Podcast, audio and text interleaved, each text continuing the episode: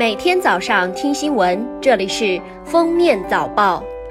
各位听友，早上好！今天是二零一九年九月二日，星期一，欢迎大家收听今天的封面早报。首先来听今日要闻。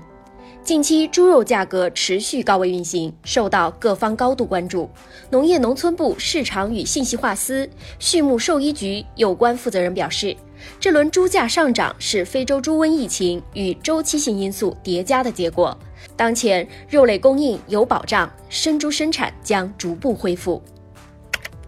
今天起，二零一九年国庆火车票将正式开售，探亲访友、出门旅游。作为出行高峰，往年国庆节期间的火车票经常出现一票难求现象，火车票难买程度堪比春运。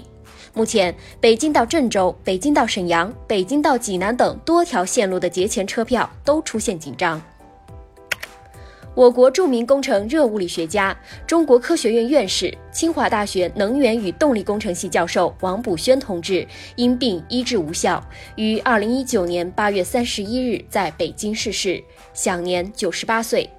他是我国工程热物理学科的卓越开拓者，为我国工程热物理学科的发展做出了基础性和开创性贡献。下面是热点事件。自九月一日起，江西赣州市漳州区将开展全民灭鼠活动，并将按照每只五元的标准予以奖励。同时规定，捕捉的老鼠需是整鼠，需密封装袋，腐烂的老鼠不在奖励范围内，严禁虚报、冒领、倒卖、重复领取等行为。造换脸软件刷屏后，其用户协议被指霸道，用户担心个人隐私会被泄露。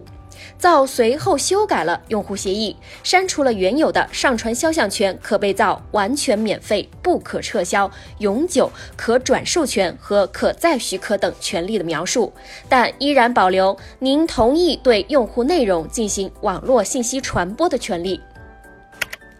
广州市市场监督管理局近日启动限制月饼过度包装专项整治行动，不合格生产企业将被重点监管。根据国标规定，月饼产品的包装层数要在三层以下，包装空隙率不得超过百分之六十，包装成本低于销售价格的百分之二十，超过此标准的属于过度包装。近日，暑期档冠军《哪吒之魔童降世》票房成功超过《流浪地球》，登顶二零一九年度票房冠军，并成为内地影史票房榜亚军。这也意味着内地影史票房榜前三位置已被国产片包揽，后来者想要超过《战狼二》《哪吒》《流浪地球》这三座大山，难度颇大。据美国《世界日报》，九名中国留学生日前在洛杉矶机场被边境官员扣留后遣返，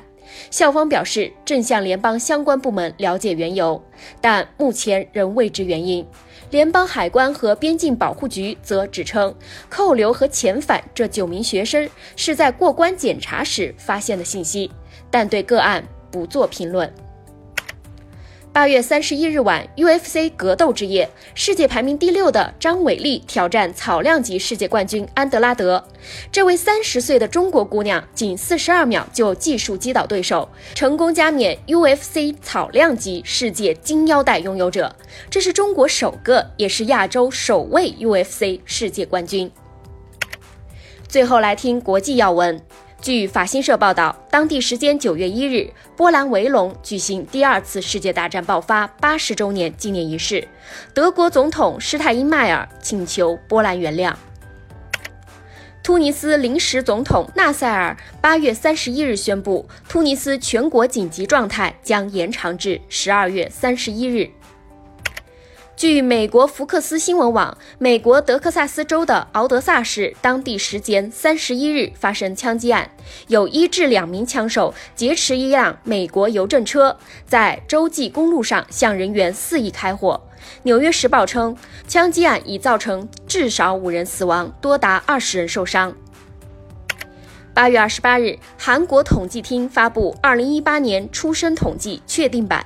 合计生育率仅为百分之零点九八，即平均一名女子终身生产不足一名子女，成为世界上唯一出生率进入零时代的国家。许多韩国女性表示，生孩子以后经济压力增加，在职场上得不到平等待遇。感谢收听今天的封面早报，我们明天再见。本节目由喜马拉雅和封面新闻联合播出。